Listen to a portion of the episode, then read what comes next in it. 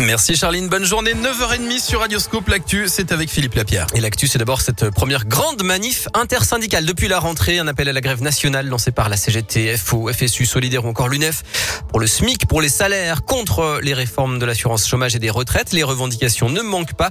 Manif à Lyon à partir de 11h dans une heure et demie donc entre la manufacture des tabacs et la place Bellecour.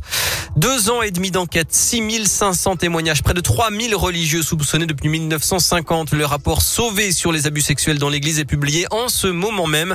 La lame de fond était partie de Lyon avec la dénonciation du père Prénat par l'association La Parole Libérée. Pas de pénurie de carburant à craindre, mais la raffinerie de Faisin tourne au ralenti après un incendie provoqué par une fuite d'hydrocarbures dans la nuit de dimanche à hier, selon Total. Le feu a été rapidement maîtrisé et n'a pas fait de blessés.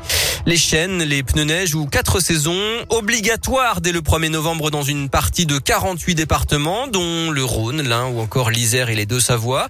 Il n'y aura finalement pas de sanctions cet hiver si vous n'êtes pas en règle. C'est ce qu'a annoncé hier le gouvernement. Il y aura une saison de tolérance.